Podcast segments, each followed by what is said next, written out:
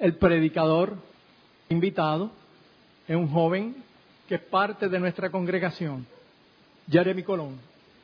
Es un placer estar en medio de ustedes en esta mañana, este día del Señor, para darle gloria y honra a nuestro Dios, ¿verdad? Por la vida que nos proveyó, con la muerte y resurrección de nuestro Señor Jesucristo. Acompáñenme a Hebreos capítulo 11, versículos 1 y 2. Es pues la fe, la certeza de lo que se espera, la convicción de lo que no se ve. Porque por ella alcanzaron buen testimonio los antiguos. Amén. Vamos a. Pedirle al Señor que venga por medio de su Santo Espíritu a hablarnos por medio de su palabra. Ven Dios y Padre Celestial, me acerco, Señor, para que tengas misericordia, para que nos hables, Señor, en esta mañana, para que nos alientes, para que nos eduques, Señor, para que nos ayudes, Señor, para que nos crezcas, Señor, para que nos madures, Señor, por medio de tu Santo Espíritu, Señor. Que tu palabra y solamente tu palabra sea proclamada en este púlpito, Señor. Perdóname mis pecados, Señor. Lávame en tu gracia. Porque solo tu cruz, solo tu cruz es la que renueva nuestras vidas, Señor. En el nombre de Jesús. Amén. Hay que vivir por fe.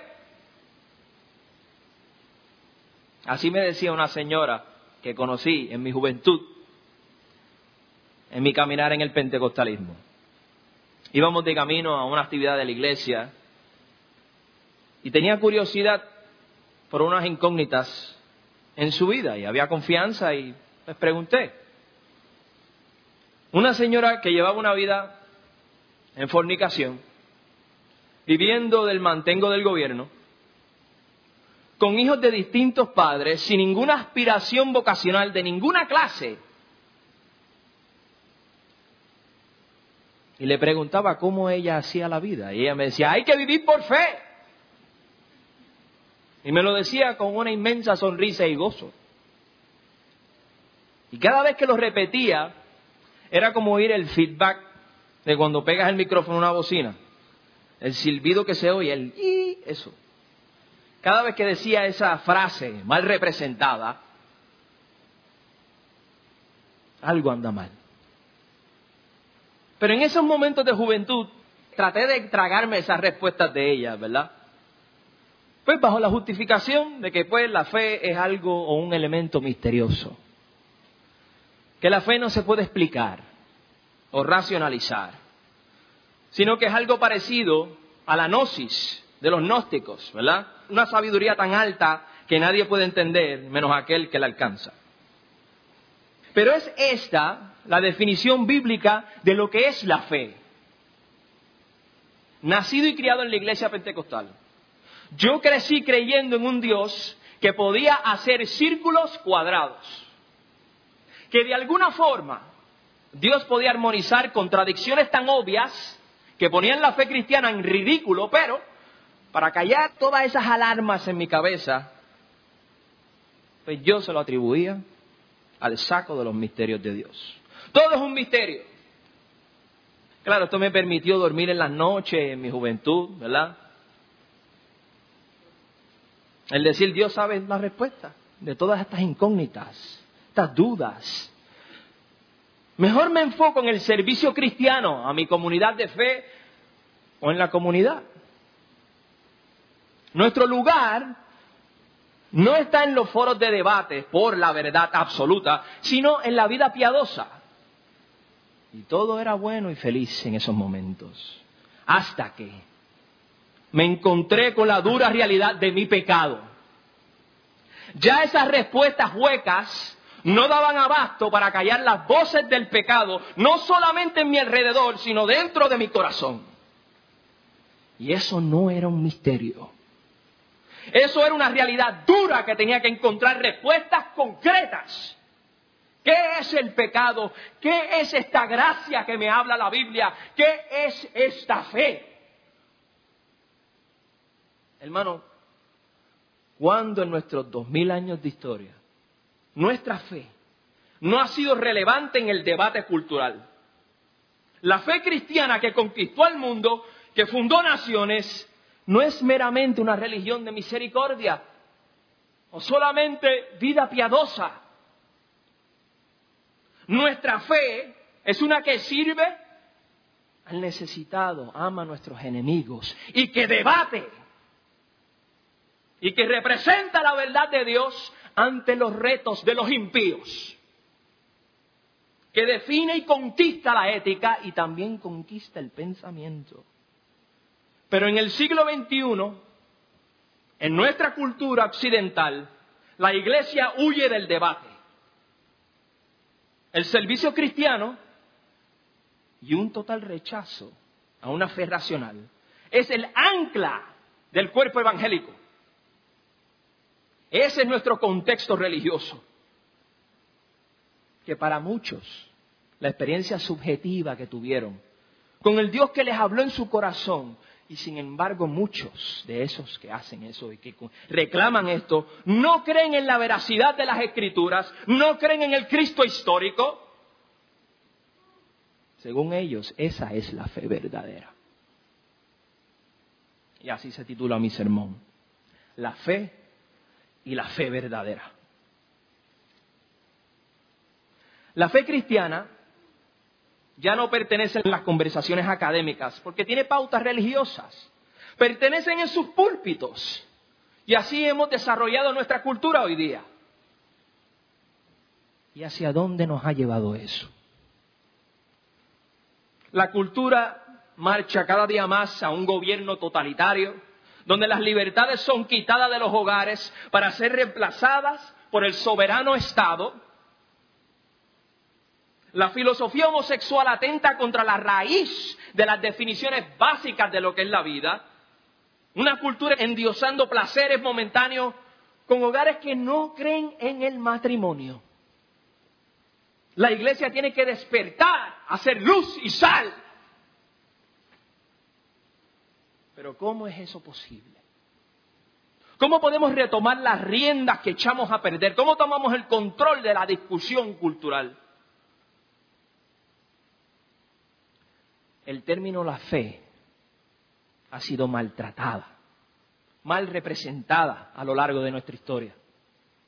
Nos han vendido la farsa, escuche bien hermano, la farsa, la dicotomía o la diferenciación entre la ciencia y la religión, entre la fe y el proceso de pensamiento. Nada puede estar más lejos de la realidad.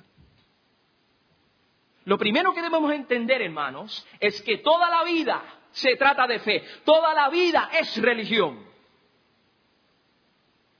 ¿Cómo? Todos poseemos una fe fundamental, escuche bien, que nos permite entonces ver el mundo. Ningún hombre pone pautas de lo que es la realidad. Las recibe de una autoridad y de ahí con fe forma su cosmovisión. Ateos tienen su fe.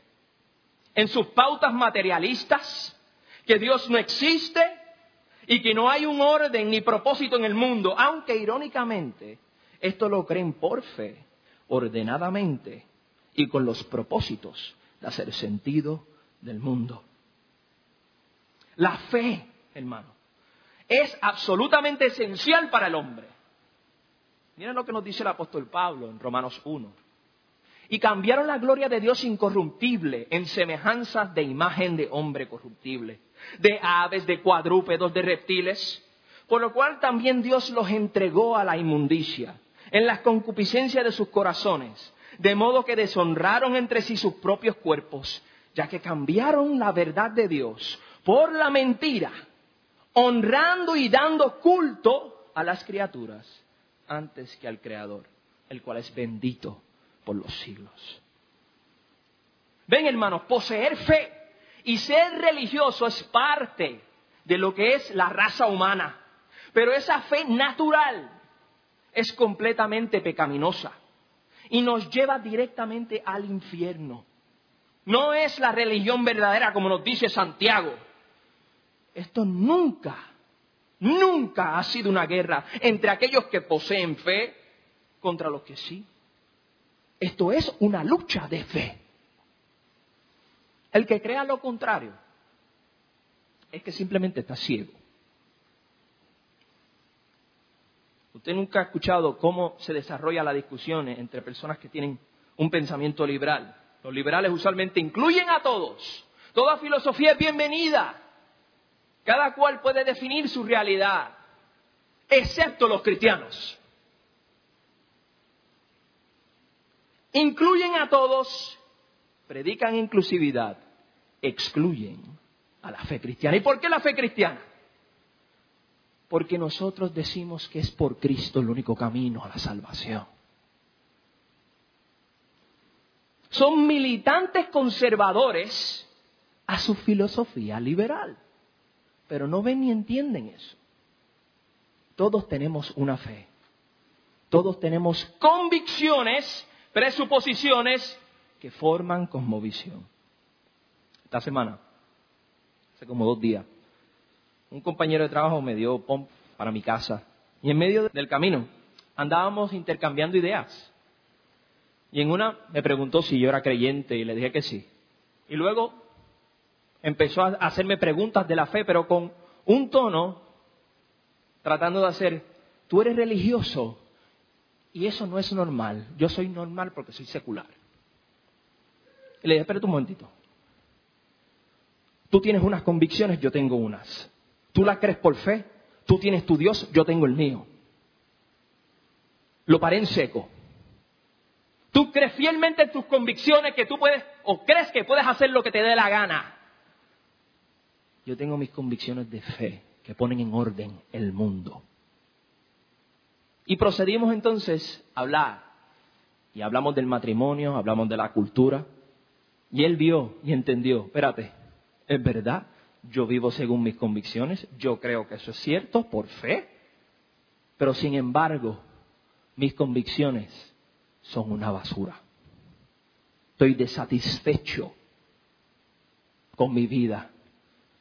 Y decía, yo estoy aburrido del sexo desordenado. Aburrido. ¿Sabes lo que yo le dije? Porque tus convicciones no sirven para nada. Mis convicciones ponen en orden lo que Dios estableció. Y vivo confinado, sin embargo libre. Después procedimos a seguir hablando, ¿verdad? Y él me hizo una anécdota de un amigo que era también cristiano, pero era de los que dice, pues yo escuché que Dios me dijo que tenía que decirte esto, etcétera, etcétera. Dios me habló y tengo que darte esto. Yo le dije, mi fe es racional, amigo. Muchos tienen experiencias religiosas. Muchos, todos. Pero cuando entramos en la discusión no podemos traer eso. Traemos la realidad de la revelación de Dios objetiva. Basta decir que cuando me bajé del carro, el trigueñito se vio bien blanquito. A través de la historia, la iglesia ha enfrentado grandes retos. Y en todos Dios ha prometido cuidar y depurar, embellecer a su novia para el gran día de su regreso. La palabra de Dios no cambia, no necesita ser reformulada o adaptada según la cultura. La palabra nos reforma a nosotros. Pero la iglesia moderna, el evangelicalismo, crea la cosmovisión de un sentir de una experiencia meramente religiosa, donde no hay campo para la discusión con los impíos, donde Cristo es rey solamente en tu culto, no en la cultura.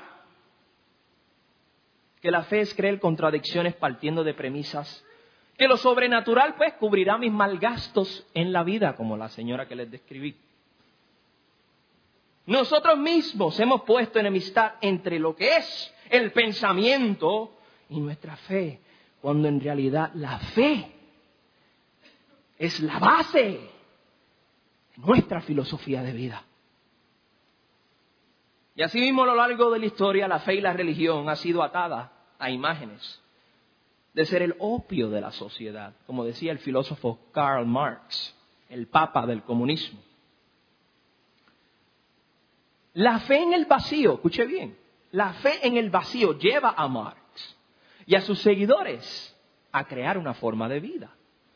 Las pautas de él eran que el hombre y sus sentidos son la máxima autoridad sobre todas las cosas, que el mundo que nos rodea es lo único que existe y que somos producto de la evolución y que por ende no hay valor en el hombre más allá de lo que él pueda producir en el trabajo. Marx abraza esas pautas con una fe increíble. Marx, por más que odie el sistema religioso, no puede escaparlo. Tiene que aceptar esos postulados evolucionistas, tomando la palabra autoritativa de aquellos evolucionistas como ley, para poder construir la basura que llaman comunismo. ¿Cómo él sabe que el hombre es producto de la evolución? ¿Cómo él sabe que la materia es lo único que hay en existencia? Dios le responde a Job como yo creo que Dios le respondería a Marx.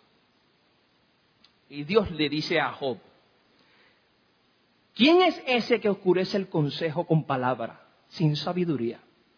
Ahora ciñe como varón tus lomos, yo te preguntaré y tú me contestarás. ¿Dónde estabas tú cuando yo fundaba la tierra? Házmelo saber si tienes inteligencia. ¿Quién ordenó sus medidas si lo sabes? ¿O quién extendió sobre ellas el cordel? ¿Sobre qué están fundadas sus bases? ¿O quién puso su piedra angular? Cuando alababan todas las estrellas del alba y se regocijaban todos los hijos de Dios. ¿Quién encerró con puertas el mar? Cuando se derramaba saliéndose de su seno.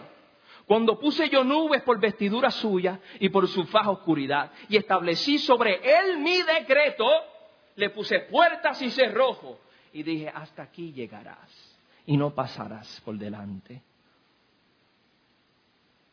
¿Has considerado tú hasta las anchuras de la tierra? Declara si sabes esto. ¿Cuál fue la respuesta de Job? Arrepentirse. Porque ¿quién eres tú? ¿Dónde estabas tú cuando él comenzó todas las cosas? Dudo que Marx lo hiciese igual. Amados hermanos, todo ser humano tiene un sistema de creencias. Esas creencias aceptadas por fe determinan cómo tú ves al mundo. Ahora, dentro del campo de batalla, ¿cuál es entonces la fe verdadera? Toda la escritura tiene una narrativa. Esa narrativa es anunciada y dividida en diferentes épocas a lo largo de la historia de la redención. Desde el Génesis hasta el Apocalipsis, la escritura nos habla de la supremacía de nuestro Señor Jesucristo la imagen del Dios invisible hecho carne, el Dios que decidió entrar en la historia, hacerse hombre eternamente para nuestro beneficio. Jesús es quien posee todas las riquezas del conocimiento, como nos dice el apóstol Pablo. Y también quien vivió perfectamente en acorde con la misma.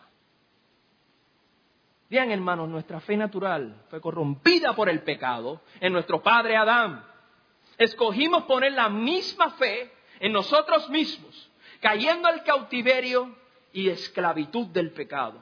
Nuestra fe corrompida solo produce muerte, no hay frutos. A lo largo de los distintos imperios que han habido en la historia, distintas religiones surgen inevitablemente, en algún momento caen, como en los eventos de la Torre de Babel en Génesis. Nuestra fe natural debe ser renovada debe morir. Nuestra fe debe ser traída a los pies de aquel que ha vencido la muerte, quien ha prometido vida eterna. Estamos viviendo en tiempos similares al contexto del libro de los Hebreos. Una iglesia acechada por aquellos que una vez fueron partícipes del pacto como fueron los judíos. Una iglesia perseguida por el imperio romano a causa de nuestra irrevocable alianza a solo rendir culto a un solo Dios, declarando que Cristo es el Señor. O Jesús Curias. No Kaiser Curias, como decían. No es el César, el Señor. La fe de la iglesia puesta sobre los hombros del único Dios verdadero está viendo los santos ser asesinados, ser quemados de toda clase de tortura. Pero el enigma es cómo estos no huyen. ¿Cómo es que esto le dan gloria a Dios en medio de tan crueles castigos? Hermanos, es la certeza de la tumba vacía. Es la certeza que Dios gobierna, sostiene y penetra cada espacio de la creación. Que el dolor momentáneo no se compara con la gloria venidera. La iglesia poseía la verdad que cimenta no solamente la filosofía de vida, no solamente la forma de vivir, sino de toda la creación. El Dios que está y no permanece callado. El autor de Hebreo le recuerda a la iglesia la maravilla del nuevo pacto en Cristo Jesús. A vivir confiado en la permanencia del sacerdocio de nuestro Salvador, nos invita a depositar nuestro sistema de creencias en Él.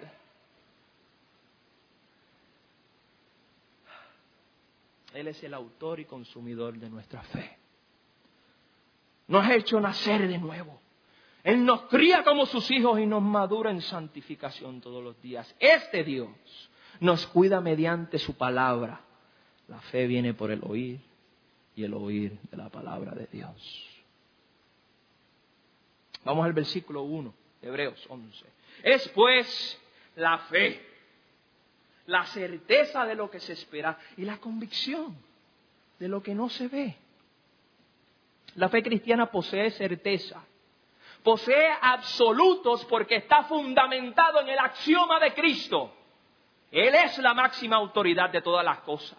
Y podemos tener certeza, podemos tener seguridad del sentido común, de nuestra ética, la ley natural escrita en nuestros corazones porque es revelación de Dios, el Dios que conoce todas las cosas, el que posee los atributos necesarios para hacer reclamos absolutos. No hay nada ni nadie delante de él, como dice Isaías. Pero el versículo carga más allá de una certeza filosófica, una certeza escatológica. ¿Qué es lo que se espera? ¿Qué es lo que no se ve? La historia de redención, hermanos, además de ser un acto de gracia de parte de Dios en salvar a su pueblo para su gloria, es una narrativa de juicio. Hoy día los impíos creen que Cristo anda como las imágenes que tiene Roma, En su estado de humillación, la sangre encima, así como buscando que le coja lástima. El Cristo que narra Apocalipsis es así. No puede estar más lejos. Miren lo que nos dice Apocalipsis 19, 11 al 15. Lo pueden buscar si quieren. Es poderoso. Entonces vi el cielo abierto y aquí un caballo blanco. Y el que montaba le llamaba fiel y verdadero. Y con, y con justicia juzga y qué? Y pelea. Sus ojos eran como llama de fuego y había en su cabeza muchas diademas y tenía un nombre escrito que ninguno conocía sino él mismo.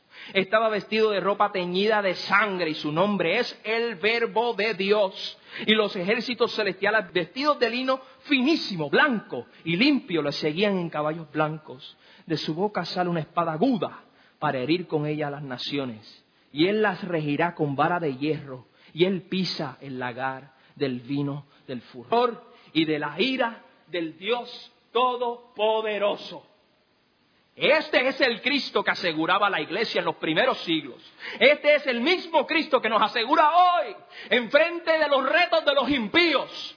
Hoy podemos ser humildes, amar a nuestros enemigos, confrontarlos, llamarlos a arrepentimiento, porque Dios traerá juicio santo sobre esto. Vivimos con la convicción, con la confianza de que Dios controla todas las cosas. Nuestro Dios que venció la muerte nos promete vida eterna y ponerle fin a nuestros enemigos. Esto es la fe verdadera. No es una que invita a locuras como creer en el vacío, como los filósofos materialistas, o a dar un paso a la locura. sin sentido, como el movimiento moderno evangélico, de un pietismo sin sentido que contradice totalmente la ley de Dios. Es aquella que produce vida y orden, en armonía, en pensamiento y acción. Finalmente, el versículo 2 nos dice de Hebreos 11. Porque por ella alcanzaron buen testimonio los antiguos. Hermanos, con toda sinceridad, nunca he podido entender cómo aquellos que poseen la fe verdadera, que profesan la fe bíblica, pueden ser tan endebles para con el reino de Dios.